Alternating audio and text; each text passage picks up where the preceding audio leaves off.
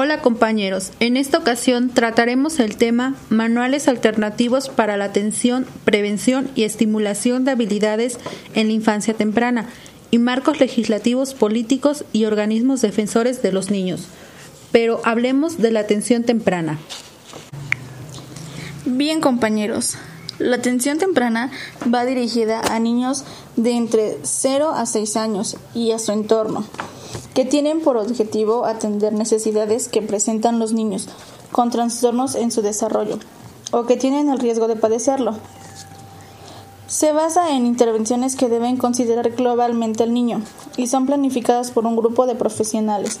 Ya hablemos de psicólogos, pedagogos, de pediatría o neurología.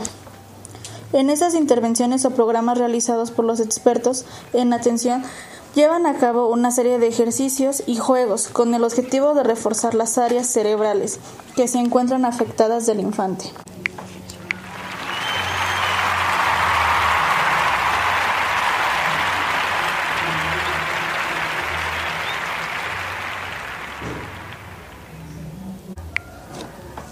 Bien, pues ahora vamos a hablar un poquito acerca de la prevención en atención temprana.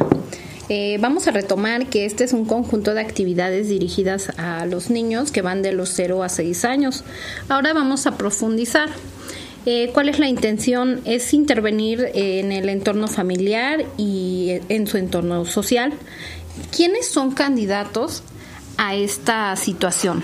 Bueno, esta situación es para prevenir posibles trastornos otros candidatos también son los niños que están expuestos a factores que pueden provocar alternaciones del curso evolutivo.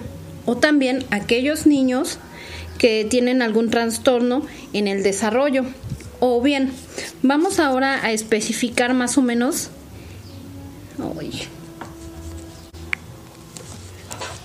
Los niños pequeños van a ser controlados por los músculos de su cuerpo en un inicio.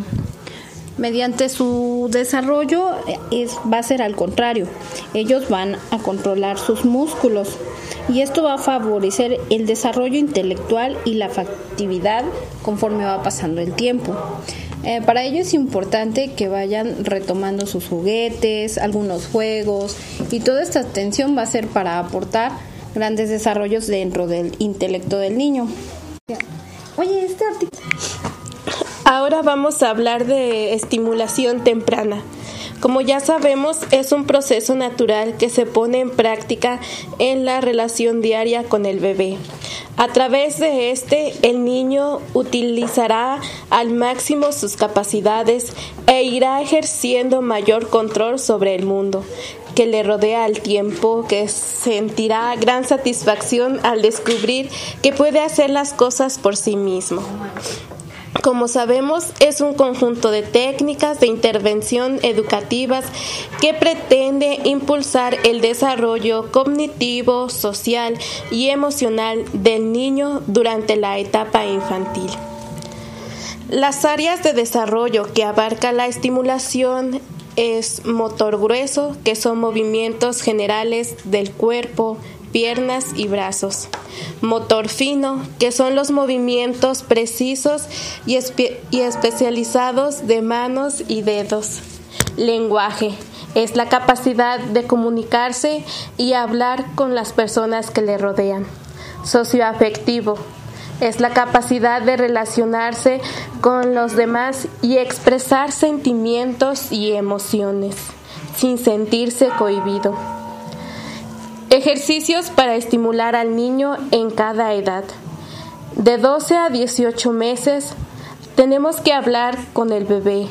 A medida que va creciendo, el niño le gusta que le hablen. Un deseo que aumentará con el tiempo, ya que al bebé le gusta saber que le están que le están hablando, que le están contando algunas cosas. Al igual también con la música.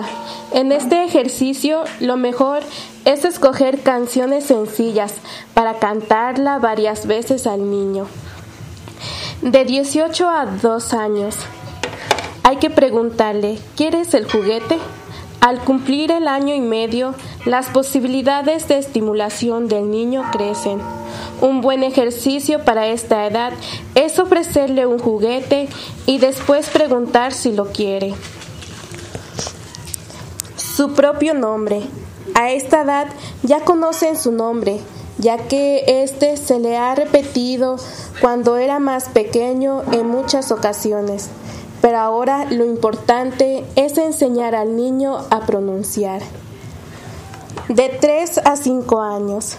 Es necesario que él exprese todo lo que siente, todo lo que le pasa en el día. Otros ejercicios es nuevas experiencias, ambiente afectivo, juegos de grupo, contestar a preguntas, actividades de expresión y preguntarle lo que él opina de algunos acontecimientos de su vida. Bueno compañeros, eh, vamos a retomar los, los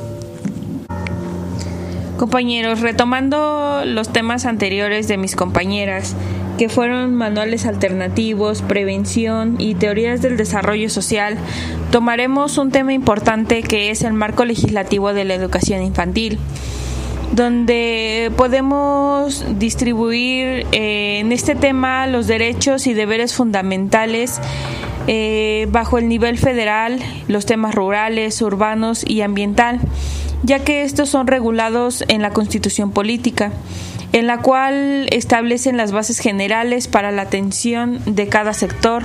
Con esas bases se emite un cúmulo de leyes y se crean instituciones sectorizadas.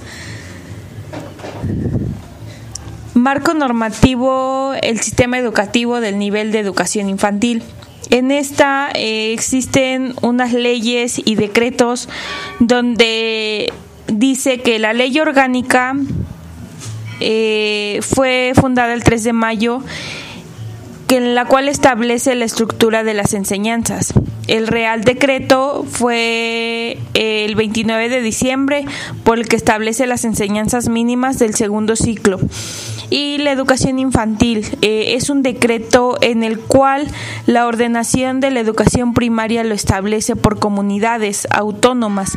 Establece y ordena del currículo de la educación infantil en la comunidad autónoma y en el marco normativo del sistema educativo. Dice que es el medio más adecuado para construir la personalidad del niño. Este trata de desarrollar al máximo sus capacidades conformar su identidad personal y configurar su comprensión de la realidad, integrando la dimensión cognitiva, la afectividad y la axiología de valores, creencias aceptadas en un grupo. La educación se concibe como aprendizaje permanente que se desarrolla a lo largo de la vida.